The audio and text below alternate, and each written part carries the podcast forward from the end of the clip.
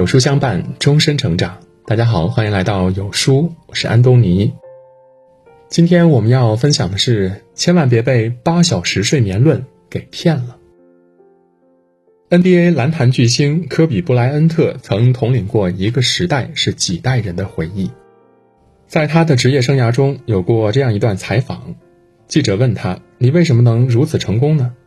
科比反问道：“你知道洛杉矶凌晨四点钟是什么样子吗？”除了科比，还有很多名人精力充沛，但是睡眠很少。比如美国总统唐纳德·特朗普在接受《每日新闻》采访时宣称，他每天晚上只需要大约四小时的睡眠。他说：“这就是我成功的秘诀之一。每天睡十二到十四个小时的人，如何与睡三四个小时的人竞争？”还有他的女儿伊万卡·特朗普，同样一天只睡三四个小时。像这样的例子还有很多，以至于有人感叹了：“你看，比你优秀的人还比你努力。”于是不少人也纷纷效仿，想通过压缩睡眠时间、增加学习工作时间，让自己变得更优秀。结果不但没有让自己脱颖而出，反而整天萎靡不振，效率更低了。在压缩睡眠时间之前，让我们先来看一看人为什么要睡眠。双眼紧闭，学习不止。说到睡眠，大家肯定也都知道，它可以让精力恢复。睡眠不足会导致注意力涣散、情绪失控、免疫力下降等等。但是除此之外呢，它对于学习和记忆也都有重要的帮助。大脑在睡眠时并不是静止的，不像电脑关机后一切都停止了。人的大脑在睡眠状态时还是运转的。威斯康星大学睡眠医学教授朱利奥·托洛尼认为，睡眠的首要功能就是解开那些在白天新形成的不必要的连接，同时巩固那些连接网中形成的有意义的成果。这里的连接指的就是大脑神经元之间的突触连接，突触控制大脑细胞信息的交流与传递，包括记忆的加工和处理。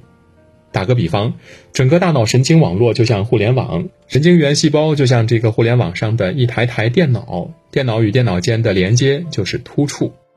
睡眠中，大脑会对其中一些连接加强，对另一些多余的连接弱化。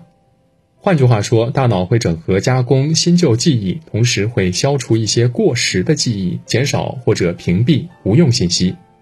所以呢，就会出现清醒时绞尽脑汁、百思不得其解的东西，睡了一觉之后反而一下子就搞定了。一个典型的案例就是俄国科学家门捷列夫发明化学元素周期表时，门捷列夫告诉他的同事，他熬了几个通宵，不知道将元素如何排列，直到累得昏睡过去，却在梦中看见一张表格，表格上各个元素呢是各就其位。而就是这张睡梦中的表格，启发了最终被国际化学界公认为标准著作的化学原理的诞生。相信你也有过同样的经历：清醒时思考了半天没有答案，一觉醒来豁然开朗。这样看来，睡眠不仅不是多余的，还作用巨大。那睡多久比较合适呢？一般的说法呢是成年人至少要睡满七个小时，但是你有没有发现呢？有时睡得越多反而越困。其实睡眠时间合理的计算方法呢，并不是时间，而是周期。睡眠的一个周期分为两个阶段：非快速眼动和快速眼动。下面介绍时，非快速眼动简称 NREM，快速眼动简称 REM。NREM 分为四期，简单来说一说，前面一二两期是浅睡眠，后面三四两期呢是深睡眠。REM 只有一期，做梦呢就是在这个阶段里。这一阶段的特点呢就是大脑活动非常活跃，而身体呢完全放松，可以说是身体进入了瘫痪的状态。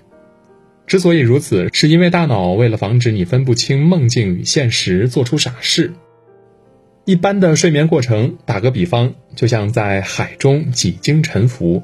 首先经过 NREM 的一二三四期，逐步沉入海底，从浅睡眠到深睡眠，然后再经过 REM 的三二期，逐渐浮上海面，到达 REM 期。这个时候呢是第一个时期。之后经过 NREM 的二三四期，沉入海底，从浅睡眠到深睡眠。在经过 NREM 的三二期浮上海面，到达 REM 阶段，这个时候呢是第二个周期，多次循环，大概经过三到六个周期，最后上岸，也就是睡醒了。一个周期大约九十分钟，开始周期里沉入海底的时间比较长，也就是 NREM 占比较大；浮上海面的时间较短，也就是 REM 的时间较短。之后周期里沉入海底的时间越来越短，也就是 NREM 的时间越来越短；浮上海面的时间呢越来越长，也就是 REM 的时间越来越长。这就是为什么当你睡了很久以后继续懒床，就是不停的做梦，因为基本上都是在 REM 阶段。尼克·利特尔黑尔斯，英超曼联御用运动睡眠教练，在睡眠革命中所提出的 R 九零睡眠方案，就是基于睡眠九十分钟周期。他提出用九十分钟时长睡眠周期衡量睡眠，而不是睡了多少个小时。你可以自行选择入睡时间，但是入睡时间取决于你的起床时间。从起床时间出发，根据九十分钟时长的睡眠周期向后推算，比如一天睡五个周期，每个周期九十分钟，也就是七点五小时。如果你早上七点起床，也就是理想情况是前一天晚上二十三点三十分入睡，这样就不会由于在睡眠周期中被唤醒，让自己更加疲惫了。对大多数人来说呢，一周三十五个睡眠周期，每天七点五小时是最理想的；二十八到三十个睡眠周期，每天六到六点四个小时也比较理想，可以根据你的实际情况进行调整。知道了理想的睡眠是多久，我们再来看一看到底如何提高睡眠质量。首先，最重要的是形成自己的生物钟，不要总是打破自己的生物节律，让身体无所适从。其次，可以从以下的三个方面入手：一、睡前除了什么喝牛奶、洗热水澡、调暗灯光这些，大家已经都知道了。还有一点需要强调的是，睡前一定要远离蓝光，代表物品就是手机、电脑。因为蓝光会抑制褪黑色素的分泌，提高人的灵敏度。当你睡不着的时候，打开手机只会越看越清醒。二睡中，平时在家中可能没什么问题，但是如果出差，比如火车卧铺，那该怎么办呢？如果是光线太亮，你可以用眼罩来遮挡亮光；但如果是有人打呼噜、惊天动地、响彻车厢呢？这个时候你可以用耳塞。有朋友给我反馈过，说用过，但是效果不好。最后他发现他只是没有掌握使用的真谛。用耳塞的一个要点呢，就是在塞入耳朵前一定要将它搓细，塞上耳塞，世界一下子就恢复了宁静。三睡后，一旦你形成了生物钟以后呢，即使没有闹钟也可以自然醒。但是你可能会说，醒了之后还是想懒床啊。你现在应该已经知道，睡眠是有周期的，懒床一会儿只会增加一段中断的周期，让自己更疲劳。还有什么其他的办法吗？有一句话说得好，每天早晨叫醒你的不是闹钟，而是梦想。可能更确切的说法是，唤醒你的不是闹钟，是生物钟，让你起床的才是梦想。如果觉得梦想太遥远，可以设定一个近在眼前的奖励，比如。万科的前董事长设定早起的奖励呢是玩半个小时的游戏。如果他想要六点半起床，他就会把闹钟设定在六点。闹钟一响，他就会快速起床，因为半小时的游戏对他充满了吸引力。同理，你也可以给自己设定一个起床的奖励，比如自己是个吃货，那就奖励自己一顿早上固定的某个时间段才能吃到的美味早餐。相信这样呢，你就可以迅速的起床了。有时候夜晚由于加班或者其他的原因睡眠不足，该如何弥补呢？你是不是已经想到了睡午觉啊？其实中午午觉不能睡太多了，否则会干扰夜晚的睡眠。比较现实的是三十分钟，但是三十分钟很可能已经进入睡眠周期的深睡眠，导致醒来以后昏昏沉沉，怎么办呢？一种方法呢，是可以在睡觉前喝一杯咖啡，咖啡从喝下去到起效大约是二十分钟，正好在你醒来的时候抵消残留的睡意。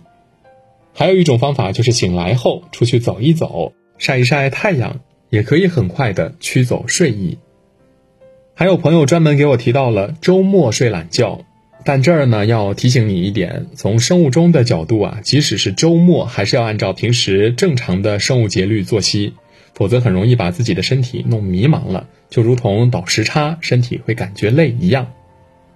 如果生物钟没问题，自己也都是按时睡觉的、按时起床的，但还是感到累，还需要补觉吗？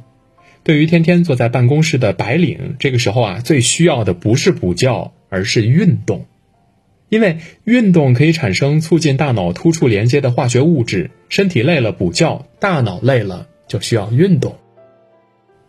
到这儿，相信你已经了解了睡眠的基本原理了，以及如何合理的睡眠可以精力更充沛了。至于那些只睡三四个小时的名人，你大可不必在意。我们并不了解真实情况，也许他们就是短睡眠者，控制睡眠与觉醒的基因发生了突变的百分之一到百分之三者，或者是以身体健康为代价的。就像之前流传的哈佛四点半，后来官方呢都出来辟谣了。所以啊，我们不用纠结这些鸡血，还是要找到适合自己的节奏。好了，今天的文章就分享到这里。如果您喜欢今天的文章，或者有自己的看法和见解，欢迎在文末留言区和有书君留言互动。想要每天及时收听有书的暖心好文章，欢迎您在文末点亮再看。觉得有书的文章还不错，也欢迎分享到朋友圈，或者将有书公众号推荐给朋友们。这就是对有书君最大的支持。明天同一时间，我们不见不散。